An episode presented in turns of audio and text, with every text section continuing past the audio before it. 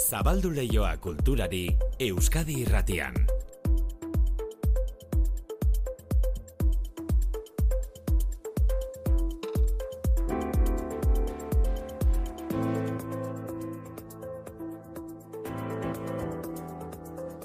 Ordu biak eta hogeita amairu dira manu etxe sortu arratzaldean. Arratzaldeo maite. Euskadi literatura sari guztiak jakinarazi dituzte honen bestez. Bai. Lengo astean hiru eman genituen ezagutzera, gaur falta zirenak Horixe. Euskarazko literatura modernoak bide batez badua itzindari bat, Gabriel Aresti, Mm. zalantzari gabe, eta haren izena gaur aipatzeko badaukazue arrazoia. Eh? Ba bai maite, badira horretarako arrazoiak, larun batean bete zenaren jaiotzaren laurogeita margarren urte hurrena, gogoratu mila bederatzeun da irurogeita garren urtean hiltzela, berrogeita bat urte zituela.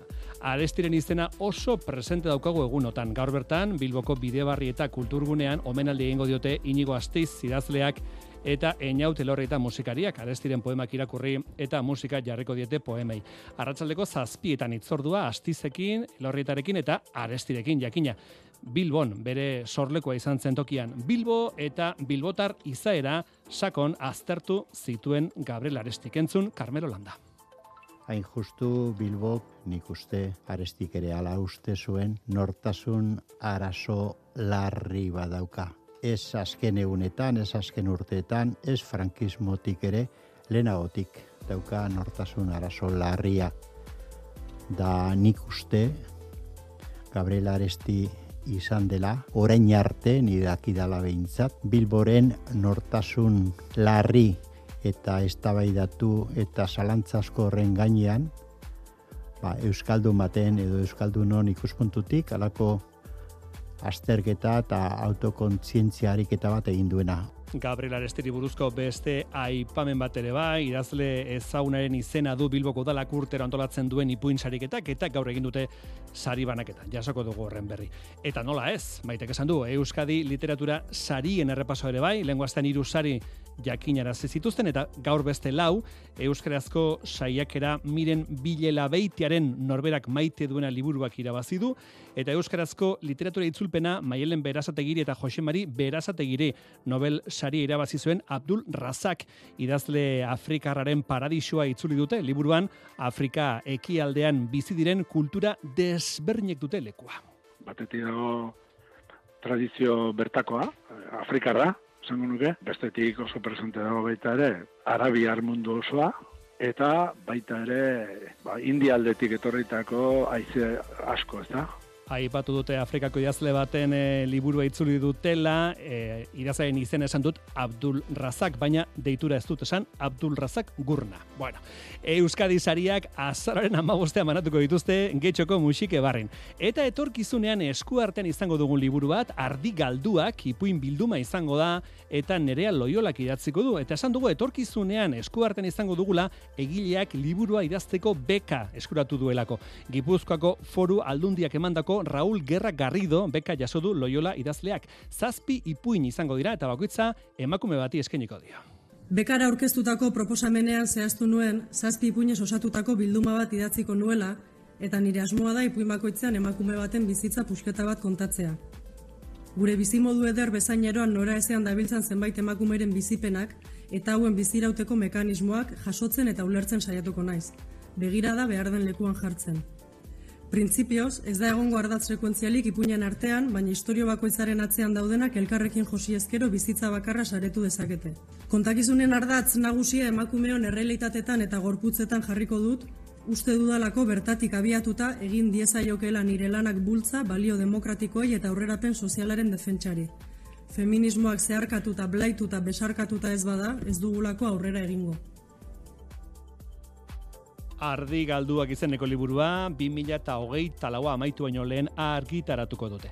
E, musikan izen propio bat, oraingoz publiko zabalak ezagutzen ez duena, baina pixkanaka bere bidea egiten ari dena, Eki Lambert, Eki Lambert, 2008an plazaratu zuen lehendabiziko diskoa, eta bigarrena berriz datorren urteko udaberrian plazaratuko du. Grabatuta dago diskoa, eta egunotan erresidentzia artistiko gisa emanaldiak egin ditu azpeitian edota biarritzen, gero galdetuko diogu ea zer moduzko arera izan duen. Eta Euskal Musika Japonian, sua eta neomak taldekoak Japonian ibili dira, zuzeneko kantaldietan, neomak taldeko eneritz aulestiak Euskal Herratian azaldu digu, ze alde dagoen hango eta hemengo publikoaren artean. Lehen unetik ikusten da, Japoniarrak desberdinak direla.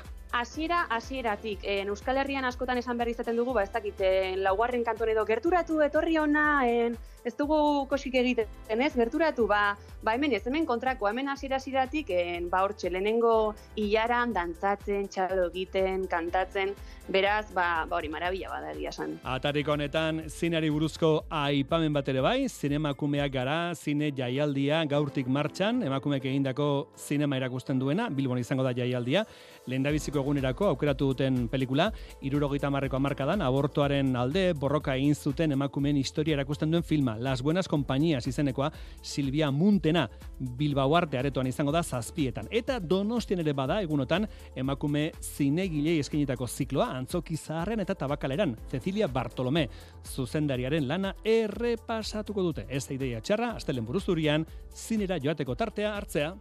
Euskadi irratian, kultur lehioa, Manu Etxezortu.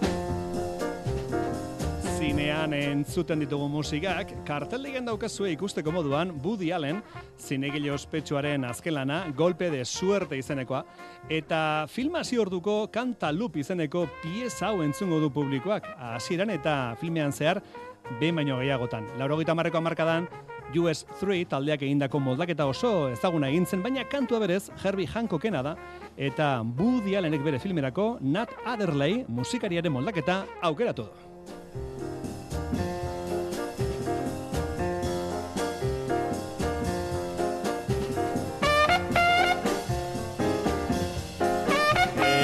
Gaur rasteko Bilboragoaz, bizibalitz, larun batean, urriaren amalauan, Gabriel Aresti Bilboko sortzaileak laurogeita marrurte beteko zituzken. Eta urtero bezala, Bilboko udalak Gabriel Aresti egun antolatu du. Goizean banatu dira Gabriel Aresti ipuin sariak eta arratsaldean inigo astiz eta inaute lorrietak poesiaren eta musikaren bitartez omenduko dute Gabriel Aresti. Iker Zabala berri emaile Bilbotik. Nire aitaren etxea defendituko du. Gabriel Arestiren ondare poetiko eta lirikoaren aukerak eta egingo dute inigo astiz eta inaute lorrietak. Arestiren hitzak plazaratzeak bere baitan dituen arriskuak ahalden ainean saiestuz. Inigo astiz.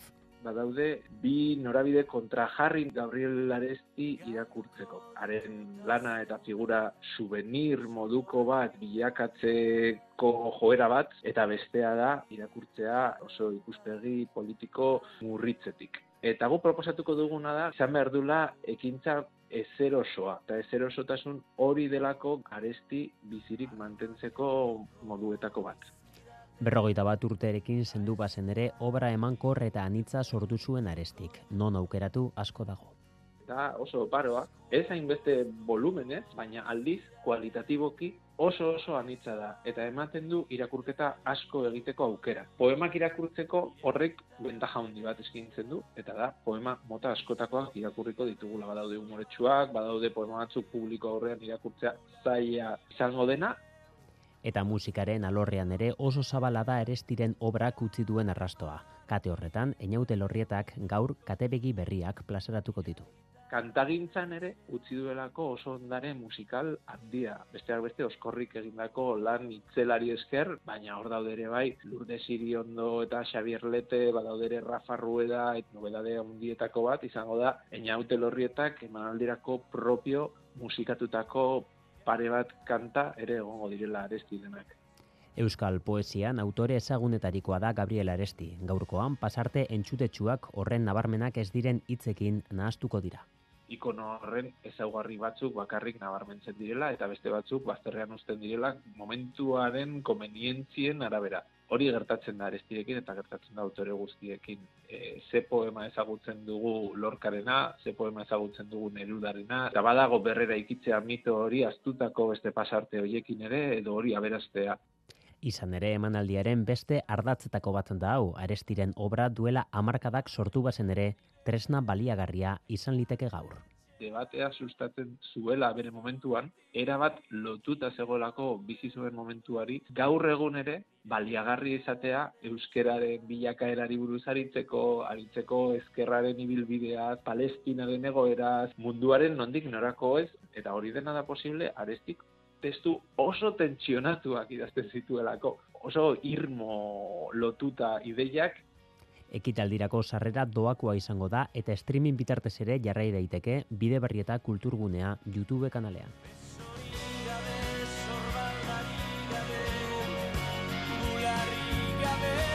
Bueno, Gabriel Arestiko goan. E, literatura albo baten utzi gabe, goazen segidan Iruñera, Nafarroko hiriburura, letra zaurituak, literatura jaialdi feministak bost urte bete ditu iruñean. Gaur ratzaldean, Alana Portero eta Mar García Puig egileek inauguratuko dute katakraken. Letra, zaurituak bueltan da beraz, referente diren, amar emakume idazle lana aztertu eta ospatzeko. Berri maile iruñatik itziar lumbreraz. Bosgarren ez bueltan da letra zauritua jaialia, 2000 eta emeretzian jaio zen edizio eta literatura lorrean emakumeen lana ospatu, aztertu eta ikusarazteko. Nere amadariaga jaialdiko zuzendarikidearen esanetan, helburua bete dute. Jaialdiak bost urte bete ditu eta oso pozik eta gaude proiektu honek iruñan sortu den espazioarekin. Emakumeak literaturan sortzen ari zirenaren kalitate sugarria baliozteko eta ospatzeko sortu zen eta lortu dugula uste dut. Literatura garekidea ulertzeko funtsezko berrogeita maregilei gaur dira hemendik, aurten parte hartuko duten amaridazleak zenbatuta, eta uste dut letra zaurituak urteroko itzordua dela, e, biltzar moduko bat ahots horiek aztertzeko eta ospatzeko. Berrogei egilek jaialdia bisitatu dute dagoeneko eta beste hamar gonbidatu dituzte aurten, denak egungo eta etorkizuneko literaturaren erreferenteak dira estatuan. Aurtengo gitarauan egi garria ditugu Alana Portero, Mar García Puig, Begoña Méndez, Natalia Carrero, Greta García, Aida González Rossi, Eida Rodríguez, Elvira Navarro, Laura Ferrero eta Violeta Gil. Zenbait hautz referente, beste hautz berri batzuk, denak e, ba, talentuz beteta fikziozko eta ez fikziozko proposamenak eta generoak, oroimenak, amatasunak zeharkatzen dituzten gaiekin. Sola saldietako moderatzaile lanetan, Nafarroko kultura munduko emakumeak arituko dira. Gaurko itzordurako, Banina Bazkez psikologo eta generoan aditu aukeratu dute. Topak eta guztiak, iruñeko katakraken izango dira arratsaldeko zazpietan. Sarrera duakoa da.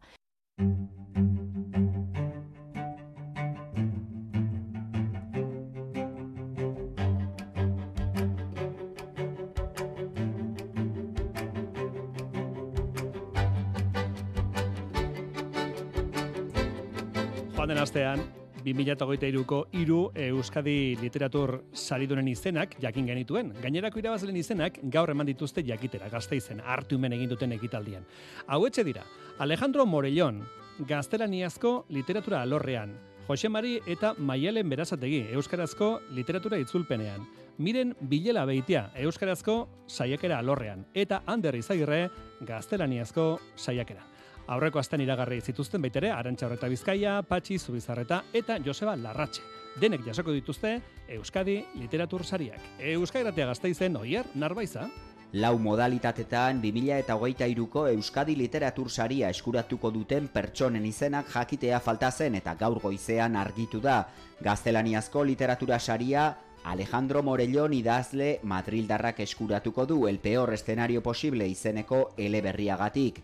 Epaimaiaren arabera liburu argi eta divertigarria da egoera arrotzetara egokitzeko dugun gaitasuna hitz egiten du Morellón pozik azaldu da. Eh, me hace ilusión eh, que se haya premiado un libro eh, con este humor irreverente, pero también con esta necesidad de reflexionar en torno a las eh, cuestiones de la vida que nos importan en realidad a todos, ¿no? La soledad, la muerte, el futuro, eh, el tiempo en el que estamos y en el que todavía tenemos que descubrir quiénes somos. Jose Mari eta Maialen Berazategi aita alabek elkarrekin itzuli dute Euskarara Paradisua liburua Abdul Razak Gurnag Nobel sari dunarena. Euskarazko literatura itzulpena saria eskuratuko dute, epaimaiak uste du irakurketa gozoko testua lortu dutela itzultzaileek, maialen berasategik hitz egin du bien izenean eta eskerrak eman dizkio itzultzaileen komunitateari. Azpimarratu nahiko nuke itzultzaileen artean egoten den elkarlan hori, eta nola laguntzen diogun elkarri, eta nola ikasten dugun elkarren gandik, eta beraz, bueno, haiei komunitate horri ere eh, eskerrak eman dizkiogu, Euskarazko saiakera saria miren bilela beitia jasoko du norberak maite duena izeneko liburuagatik. Lan honetan idazle mungiarrak irakurketaren plazerra defendatzen du eta klasikoak egungo gaietara eramatea proposatu. Miren bilela beitia. Liburu honen bihotza irakurketa da. Eta nik uste dut hor irakurketa dala pizka bat hitza eta eta hizkuntza bizidan zutondo berotsu hori, ez da? Azkenik gaztelaniazko entseguaren saria Ander Izagirrerentzat izango da. Buelta al país de Elkano liburuagatik ikerketa historikoaren zorroztasuna izkera zabar eta umoretsuarekin kombinatu du. Eroiak desmitifikatzen ditu, beti ere gaurko begirada batetik. Aurkezpenean literaturaren garrantzia nabarmendu du bingen zupiria kultura sailburuak batez ere ziurgabetasun sasoietan. Aurtengo Euskadi literatura sariak banatzeko ekitaldia azaroaren amabostean izango da getxoko musike barri zentroan. Eta honen bestez, sorionak irabazle guzti guztiei.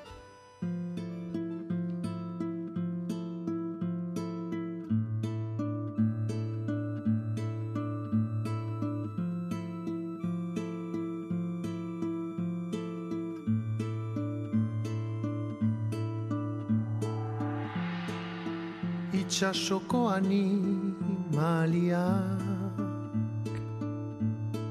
Ez dira itxasoaz Beldurtzen Segi ezagun Euskal Herratiko kultur lehioan, gurekin telefonoz bestalde Eki Lambert. Eki, zer moduz? Bai, untxa, untxa. E, e, e, nor da Eki Lambert? Nola aurkeztuko zenuke zure burua, Eki?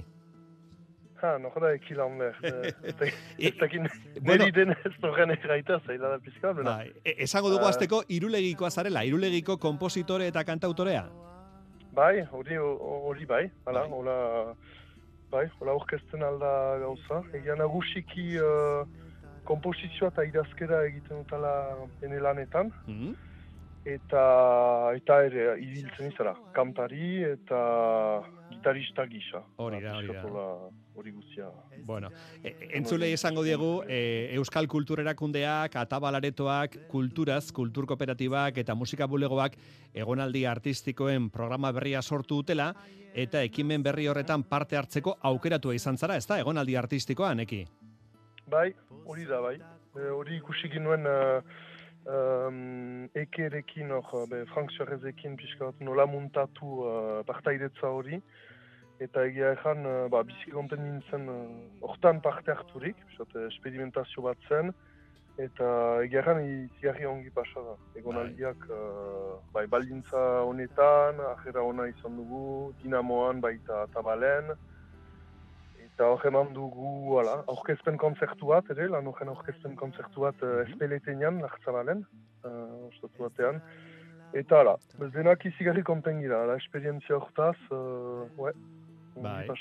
E, ari gara Eki Lambert musikariarekin izketan, Eki esango dugu zure lehendabiziko diskoa 2008koa da, austurak izenekoa, Eta datorren urtean plazaratuko duzu estudioko zure bigarren lana, inbasioak deitu duzuna, inbasioak deitu duzu disko berri hori, eta injustu, aipatu dugun egonaldi artistikoan diskoaren zuzeneko horiek landu dituzu pixka bat, ezta? Bai hori da, hor, uh, ebe, disko berriaren amabi kantuak uh, emaiten ditugu, eta gehi uh, lehen diskoko beste lau kantu, bai saiatu naiz pixkat uh, live, uh, bo, pixkat potolo baten emaitea, hola badira, uh, ordu bat, eta laur den, ordu bat eta hogei hola, da, nahi, nahi nuen, uh, ala, di, bigarren diskoa presentatu, bena ere, pixkat gehiago eman ere, eta pentsatu hola, uh, konzertu oso baten koherentzia, eta... Mhm. Ba bai, um, duitzen zei lortu dugula hori uh, hori plantan jartzen, eta eh, eski kontenturekin. Ze aurreatu genezake, zuzeneko egiten lortu duzu atmosfera epikoetara iristea, eki?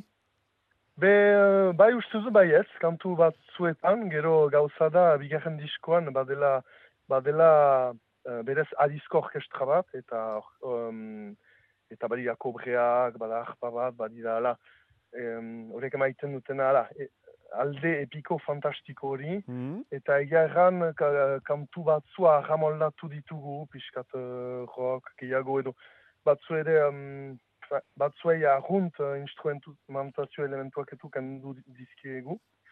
Bena azkenean, uh, bai, uste dut badela, atmosfera hori, pixkat Lortu zula. eta Bai, lortu dugu mantentzen, bai. Bai, Ba, bueno, bai, uste dut baiet. bai, diskoa, disko berri hori, datorren urtean e, plazaratuko duzu, baina ja grabatuta dago, e, 2008 da berrian grabatu zenuen okorrezpanago, e, garate Bai. estudioan, a- kaki arkarazorekin, eta Joanes Buffekin ere bai, ez da beste estudio batean.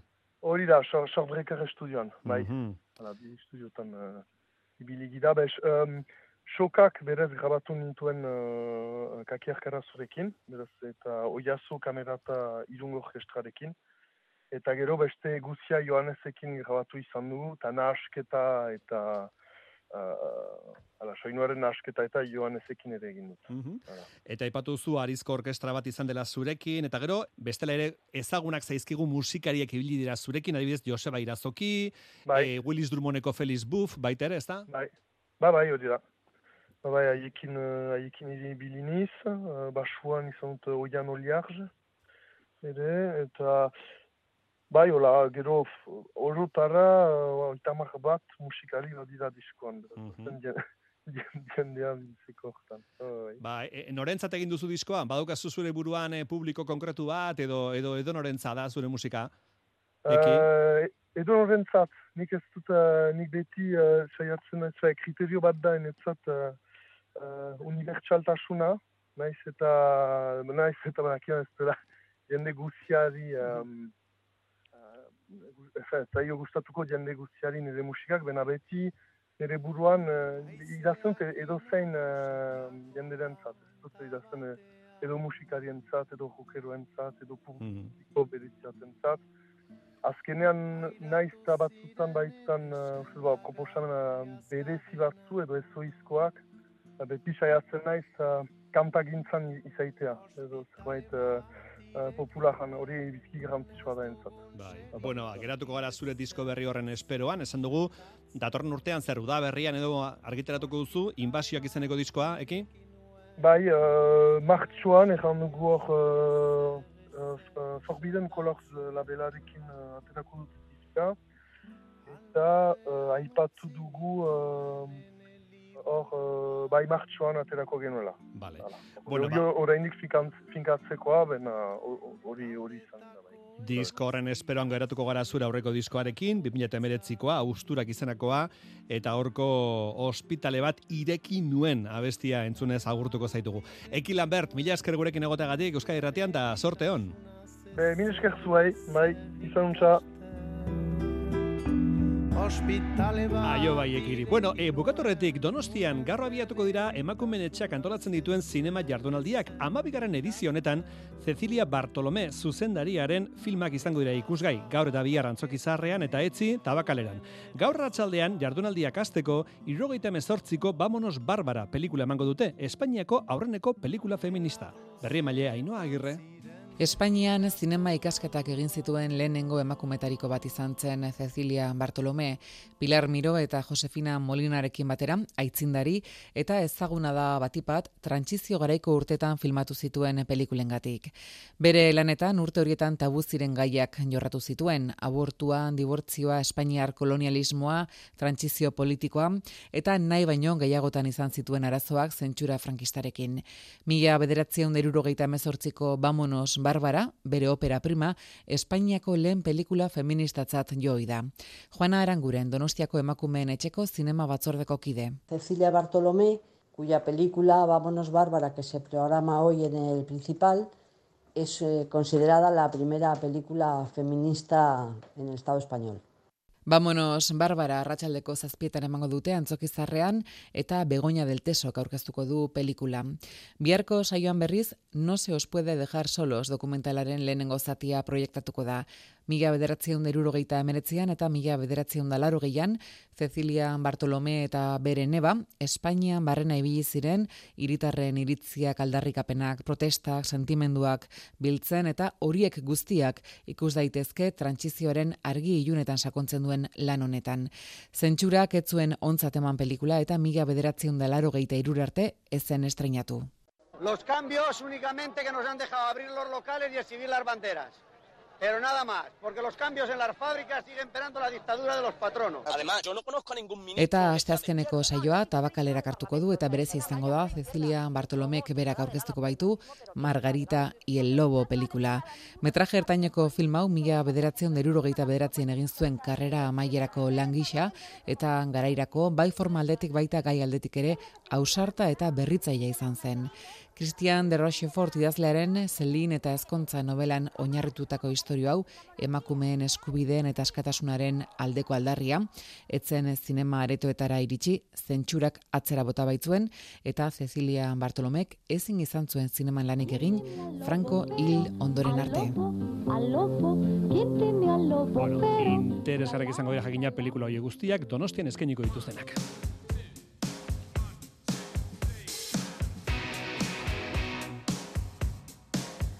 Josein Etxeberria Joseina. Aupa, kesu arratzalde. Atzo, el país egunkarian entrevista bat egin zioten Mick Jaggerri, mm. Rolling Stones taldeko kantariari. Eta kazetaria kontatzen du, eh, entrevista egiteko amabos minutu eman zizkiotela. Amabos minutu bakarrik. Eta antza, amabigarren minutuan ja hasi zitzaion.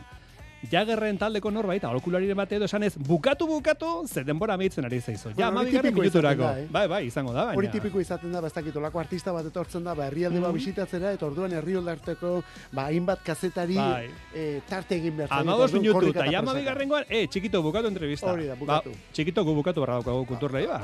Hombre, claro, claro, claro, tokatzen da, manu. Rolling Stones, New Record, disko berria, ostiralean. Bai, Hemen, emango dugu, kantu kontari. Bostetik, emezortzi urtean egon dira kantu berri oraindik erakutsi gabe, bueno, disko oso bat kantu berriz osatu gabe, eta orain hemen dator. Bukatu, gozaina, bukatu. Ba. Disko berria, kantu kontaren hemen, Euskadi Ratian bihar arte.